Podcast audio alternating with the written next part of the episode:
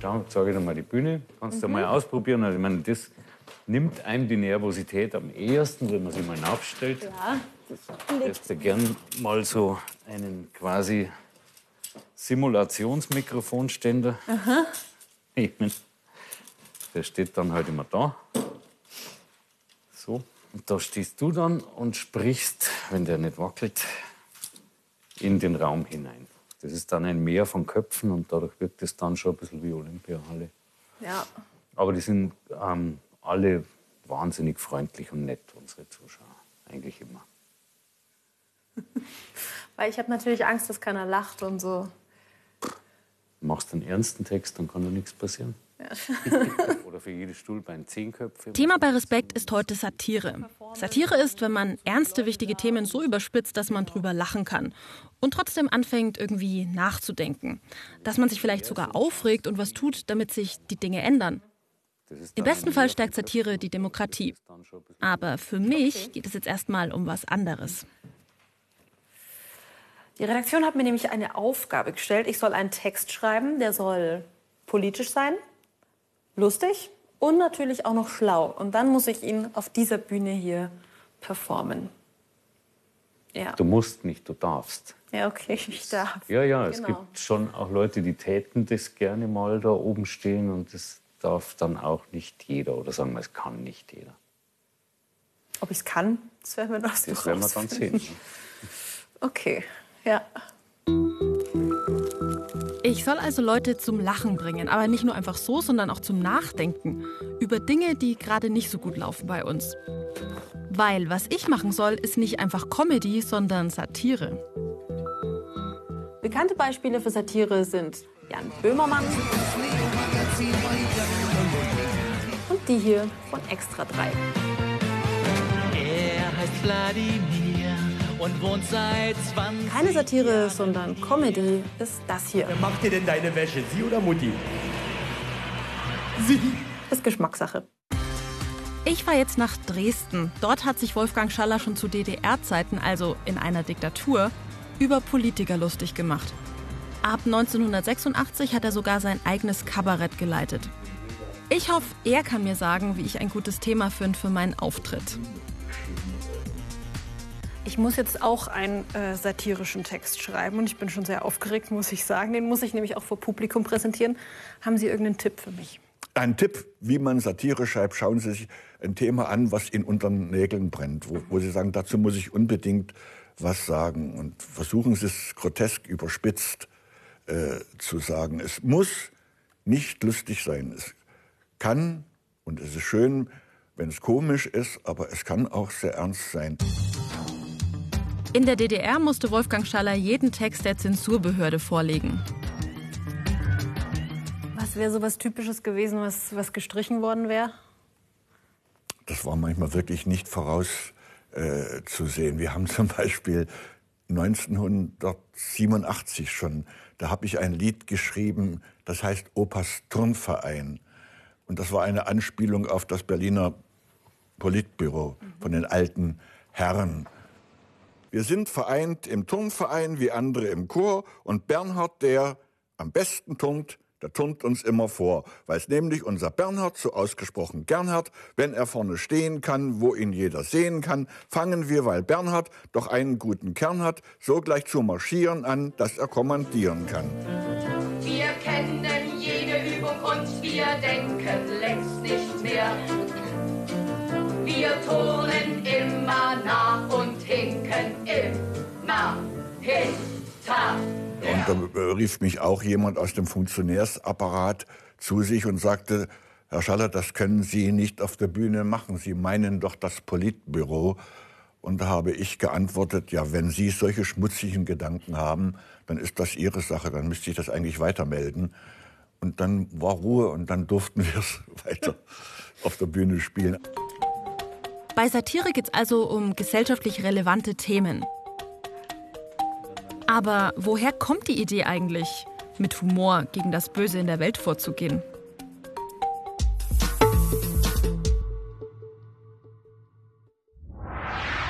Satire ist eine Form von Kunst. Satire kritisiert Menschen oder deren Ansichten, indem sie sie verspottet und lächerlich macht. Die typischen Stilmittel Satire überzeichnet Menschen oder Dinge und verzerrt Sachverhalte. Satire gibt es schon seit der Antike. Erfunden hat sie wahrscheinlich der Römer Lucilius. In Spottversen kritisierte er gesellschaftliche Missstände und führende Männer des römischen Staates. Auch im Reformationsstreit im 16. Jahrhundert wurde Satire verwendet. In Flugblättern wurde der Papst schon mal als Esel oder als Drache dargestellt. Veröffentlicht wurden diese Schriften meist anonym, aus Selbstschutz. Denn die Geschichte der Satire ist auch eine Geschichte der Zensur und der Angst vor der Rache der Mächtigen. Als 1854 in Deutschland die Pressefreiheit eingeführt wurde, entstand in den Zeitschriften eine neue Form der Satire, die politische Karikatur. Bis heute lösen Karikaturen heftige Reaktionen aus. Im 20. Jahrhundert wurde das Kabarett in Deutschland zum Mittelpunkt der satirischen Kritik an der Politik und am Zeitgeschehen. Zuerst auf Theaterbühnen und später auch im Fernsehen. Satire ist Kritik von unten, gegen die Mächtigen. Kritik an Ungerechtigkeiten in Politik und Wirtschaft. Satire hat immer starke Gegner und greift diejenigen an, die sie für einen schlechten Zustand verantwortlich hält. Satire tritt, anders als Comedy, niemals nach unten. An der Freiheit der Satire kann man die Freiheit einer Gesellschaft ablesen. In Deutschland ist Satire durch die Meinungsfreiheit und durch die Kunstfreiheit geschützt. Diese Freiheiten enden erst dort, wo andere beleidigt werden. Bevor ich später wieder zurück nach Dresden und zu Wolfgang Schaller fahre, treffe ich Caroline. Hallo, schön, dass du da bist. Schön, dass ich hier sein darf. Ja, ich bin auf jeden Fall ziemlich froh, dass du mir jetzt gleich hilfst. Kein Ding, danke. Sie ist als Poetry Slammerin erfolgreich unterwegs. Mein Glück ist, dass sie mir bei meinem Satireauftritt helfen will. Wie finde ich denn jetzt ein Thema? Am besten schreibst du über das, was gerade aktuell ist. Oder was immer aktuell ist. Ich glaube dann, bei manchen De Themen denke ich mir, okay, die sind aktuell, aber da weiß ich ja nichts drüber. Das ist mein nächstes Problem. Also ich finde es immer gut, um authentisch zu wirken, dass du Themen nimmst, die dich schon selber beschäftigen. Hm. Was beschäftigt dich denn aktuell? Ähm, Was in der Welt so vorgeht?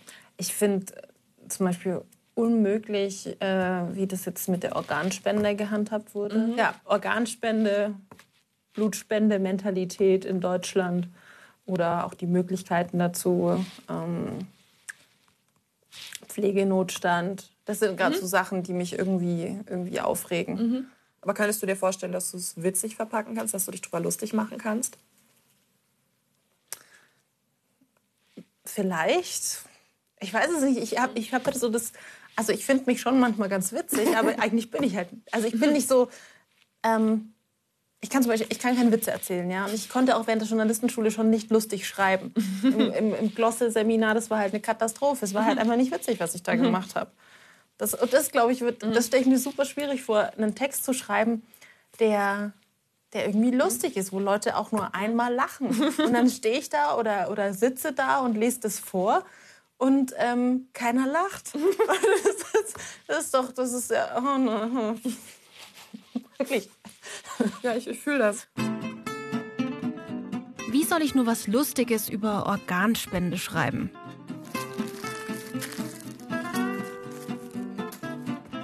Ich hatte auf meinem Organspendeausweis erst stehen, dass ich meine Augen nicht spenden wollen würde. Und dann hat mein Bruder gesagt, wieso? Dann kann jemand die Welt durch deine Augen sehen. Da dachte ich mir, schön.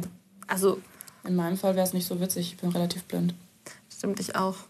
Das ist witzig. Das, sowas ist witzig. Aber es, ja, okay.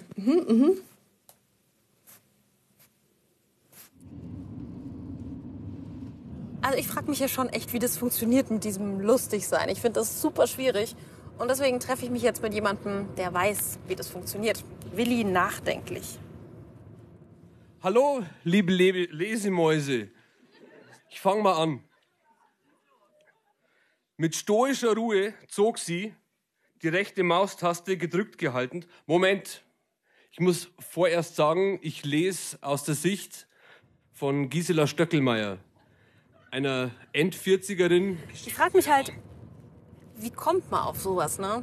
Also, er hat die Fondsprache erfunden, er ist der E-Bims-Typ und er hat 350.000 Likes bei Facebook oder sowas. Also, das ist schon krass. Wie ist man witzig? Das frage ich ihn jetzt. Hallo. Hallöchen. Schön, dass es geklappt hat. Ja, freue mich auch. Und jetzt? Jetzt zeige ich dir mal ein bisschen Amberg, ne? Sehr gut.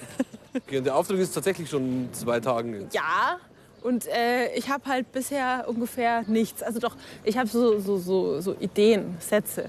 Okay. Ja, aber sonst halt nicht. Bei mir war oft auch so. Also ich schiebe immer bis zum letzten Moment auf, wenn ich irgendwas äh, abliefern muss und prokrastiniere ohne Ende. Und dann in den letzten zwei Tagen prügel ich alles durch und dann Ja, klappt es meistens ziemlich gut. Unter Druck entstehen Diamanten. Ja, das ist immer mein, mein Motto. da baue ich schon auch ein bisschen drauf, aber was für nicht.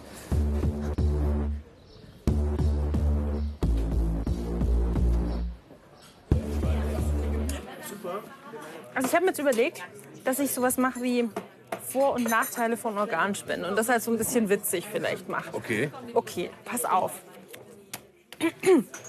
Es ist noch nicht aus richtig, also perfekt formuliert, ja, aber so die Grundidee. Wenn man Organe spendet, muss man sich schon mal keine Sorgen machen, lebendig begraben zu werden. Hast jetzt nicht so richtig. Ich, ich habe es schon verstanden, aber noch nicht gelacht. mein Humor ist eher vielleicht ein bisschen abgedrehter. Aber Aha. ich glaube schon, dass bei einer breiten Masse das eher ankommt. Aber, äh, Ja. Okay. aber jetzt ist, also ich finde es nicht super gut, aber jetzt aber auch nicht super schlecht. Jetzt stell dir mal vor, du dein Haus brennt. Aber die Haut ist ja auch ein Organ, ne? Ja, genau. Und dann, und dann brennt dein Haus und du, du bekommst Haut, Haut transplantiert. Dann wachst du mit dem Arschgeweih auf. Das ist gut. Okay, gut. Das ich schon besser, ja. Okay. Aber nö, der andere geht ja auch so zum Einstieg. Es Ja. baut sich ja, äh, Ja. sowas baut sich ja Also man könnte schon auf. Ne? Witz machen über Recycling-Tattoos bei Brandopfern. Auf alle Fälle, ja. Oder sowas. Oder irgendwer, Also auch sehr wer, flach. wer, wer meine Leber kriegt, der kann richtig gern reinsaufen oder sowas. Ah, okay. Habe ich einen Stift? Kannst du gerne aufschreiben, ja. Ja, ich brauche einen Stift. Leber, Alkohol, Witze. Weiß ich nicht, ob du es witzig findest, aber, Weiß ich auch nicht. Also, aber ich glaube, gut, äh, gut geschrieben und gut rübergebracht, fände ich das jetzt witzig. Gibt es für dich irgendwelche Tabus oder würdest du sagen, das ist Satire, da kann man eigentlich alles machen? Zum Beispiel, wie Avicii gestorben ist.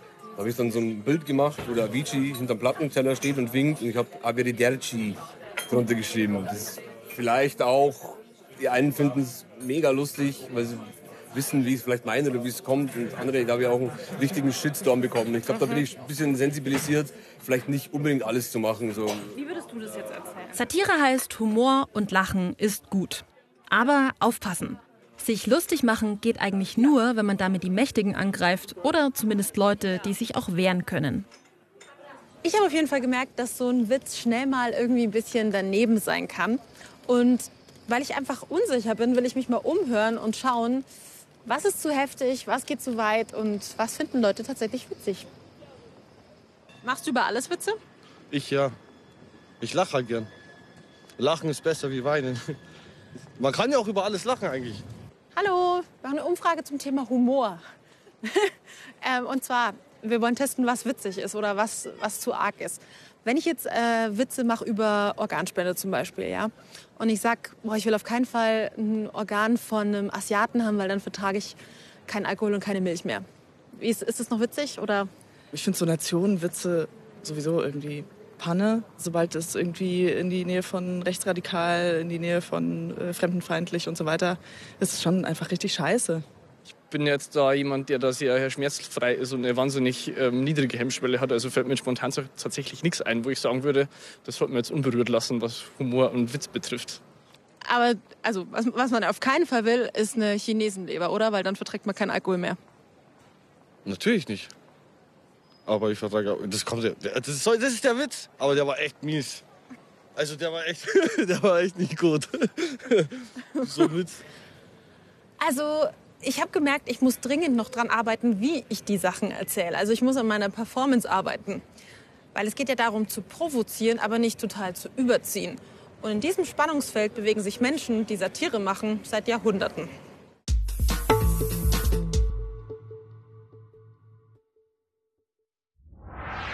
Ende des 19. Jahrhunderts erscheint die Zeitschrift Simplicissimus. Das Satireblatt kritisiert das Deutsche Kaiserreich, die Kirche, den preußischen Militarismus und ganz allgemein das Spießertum. Wegen angeblicher Majestätsbeleidigung Wilhelms II. landen kurz nach Gründung des Simplicissimus einige Redakteure im Gefängnis. Ab 1930 gerät der Simplicissimus ins Visier der Nationalsozialisten. Endgültig zensiert wird er ab 1933 mit der Gleichschaltung. Was oder wer nicht in die Ideologie der Nazis passt, wird verboten oder verfolgt. Zensur, ein wesentliches Merkmal von Diktaturen.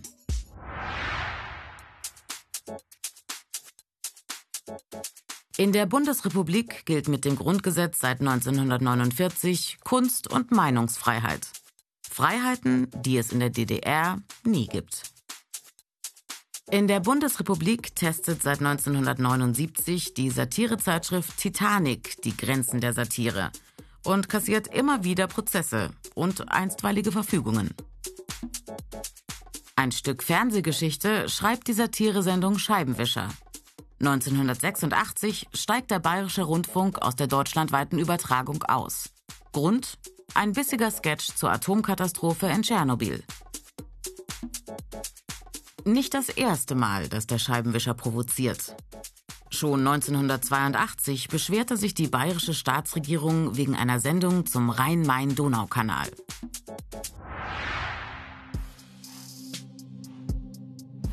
Satire testet immer wieder Grenzen aus. Und das kann gefährlich werden.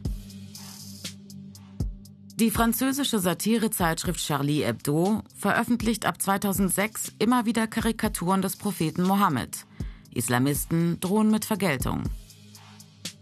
2011 gibt es einen Brandanschlag auf die Redaktion.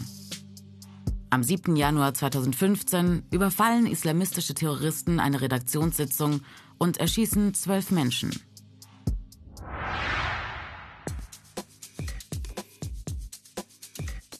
(2016) löst Satire tatsächlich eine diplomatische Krise in Deutschland aus. Jan Böhmermann veröffentlicht ein Schmähgedicht über den türkischen Staatschef Erdogan. Die türkische Regierung ist erbost und verlangt die Bestrafung Böhmermanns. Und zwar nach Paragraf 103 des deutschen Strafgesetzbuchs. Majestätsbeleidigung bzw. Beleidigung eines ausländischen Staatsoberhaupts. Teile des Gedichts müssen gelöscht werden.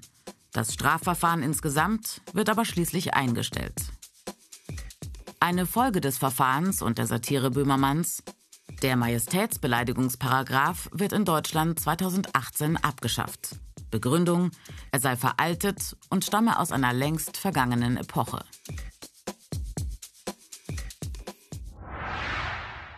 Zurück an der Herkuleskeule in Dresden. Zu DDR-Zeiten war Lachen über Politiker ein Stück Meinungsfreiheit und deswegen nicht ungefährlich.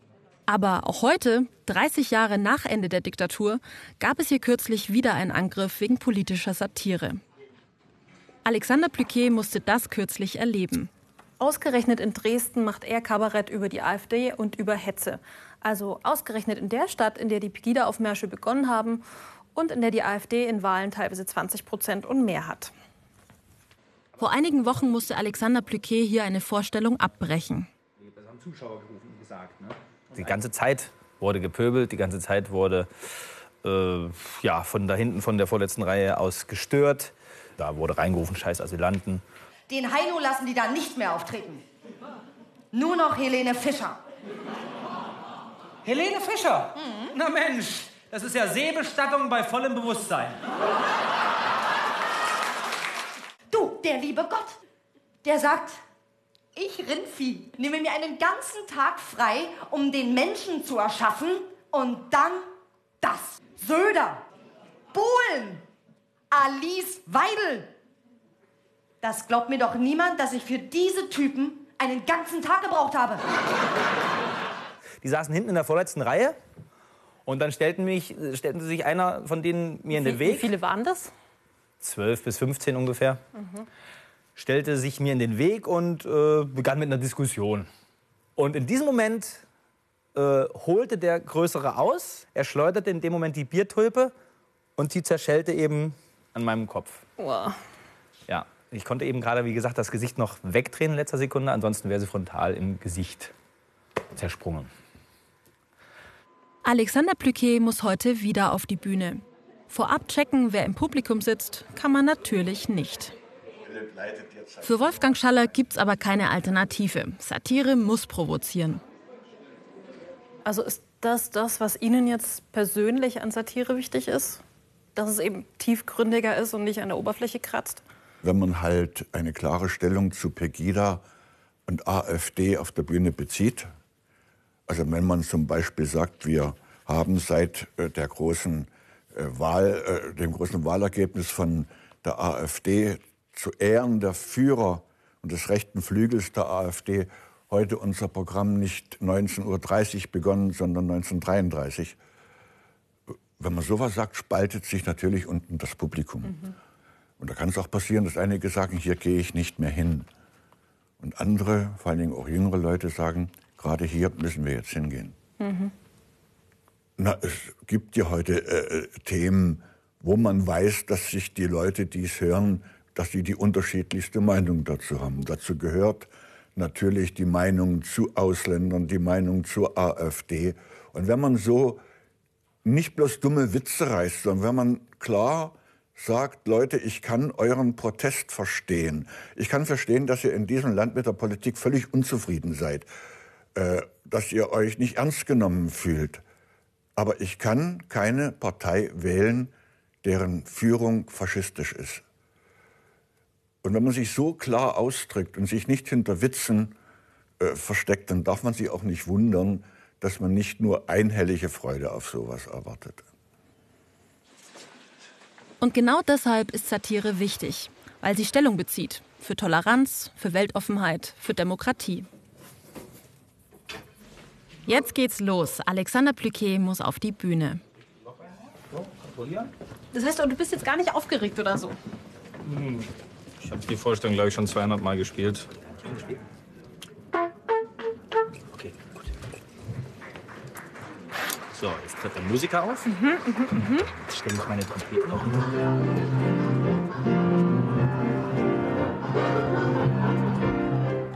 Neue Kollegen, kommt, ihr bitte mal auf.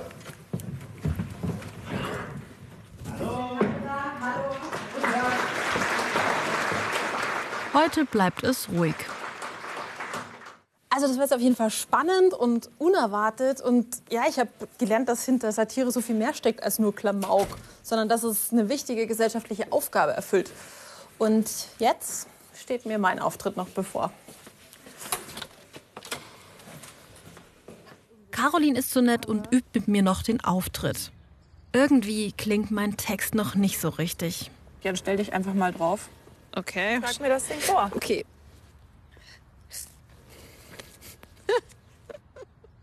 Aber jetzt überleg dir mal. Du hast gerade so einen Brand in deiner Wohnung überlegt, überlebt, wachst im Krankenhaus auf und siehst dich zum ersten Mal im Spiegel. Und dann hast du so ein orangefarbenes Stück Donald Trump Karottenhaut auf der Stirn. Das darfst du ruhig ein bisschen mehr betonen, noch mehr Pausen lassen. Mhm. Lass die Leute das richtig ausleben. Stell dir vor, dann hast du so ein orangenes Stück Donald Trump Karottenhaut im Gesicht. Okay, ja. Also lebt das richtig aus. Lass Ja. den Leuten Pausen. Versuch's nochmal. Gut. Oder, oder stell dir vor, du hast ein orangefarbenes Donald Trump Karottenhautstück auf der Stirn. Danke. Ich bin trotzdem aufgeregt ein bisschen. Also weißt du, dass keiner lacht und dass die Leute mich angucken und dann da und dann rede ich schneller, weil ich aufgeregt bin und dann vergesse ich Pausen zu machen. Also ja, da gehört schon sehr viel dazu. Also Geh mit dem Gefühl auf die Bühne, du bist die witzigste Person der Welt. Und die Leute müssen dir jetzt sechs Minuten lang zuhören. Und das nutzt du aus. Okay. Der Text steht, die Performance sitzt so halbwegs. Jetzt gibt's kein Zurück mehr. Das Münchner Vereinsheim ist eine der Bühnen in München. Das ist echt. Was habe ich mir dabei nur gedacht? In wenigen Stunden soll ich da vor Publikum auftreten. Hallo. Servus. Ja, tut mir jetzt leid, wir haben geschlossen. Also kein Poetry Slam. Na, wir, haben, wir machen ja sowieso kein Poetry Slam, sondern eine Lesebühne, aber die findet derzeit nicht statt wegen Panik. Jetzt bin ich, ja, ich fühle mich zwar nicht perfekt vorbereitet, aber jetzt hatte ich mich irgendwie voll drauf eingestellt, okay. Ja, dann kommst du dann kommst. Dann schauen wir mal, was wir. Siehst das ja selbst, keiner da. Nee. Okay. Ja, dann machen wir einfach jetzt eine Ein-Mann-Lesebühne. Ein Mann, eine Frau, eine Frau. Dann bin ich jetzt quasi dein Publikum. Stellst dir vor, dass ich über 100 bin, also über 100 Leute. Okay, ich schaue mal, was passiert. Ja. Okay. Ich habe mir in letzter Zeit ziemlich viele Gedanken über Organspende gemacht. So ein Ausweis allein, der bringt ja nichts. Da muss man auch sterben. Sonst erhöht sich die Zahl der Spender nämlich nicht. Ich habe zum Beispiel in meinem, in meinem Ausweis bisher drinstehen gehabt, dass ich nur drei Sachen nicht spenden will. Meine Mandeln, mein Blinddarm und meine Augen. Weil ganz ehrlich, die arme Sau, die meine Augen bekommt, die ist halt einfach mal halb blind. Außerdem muss man immer dran denken, man ist nicht wertlos, weil auf dem Schwarzmarkt sind Organe sehr viel wert.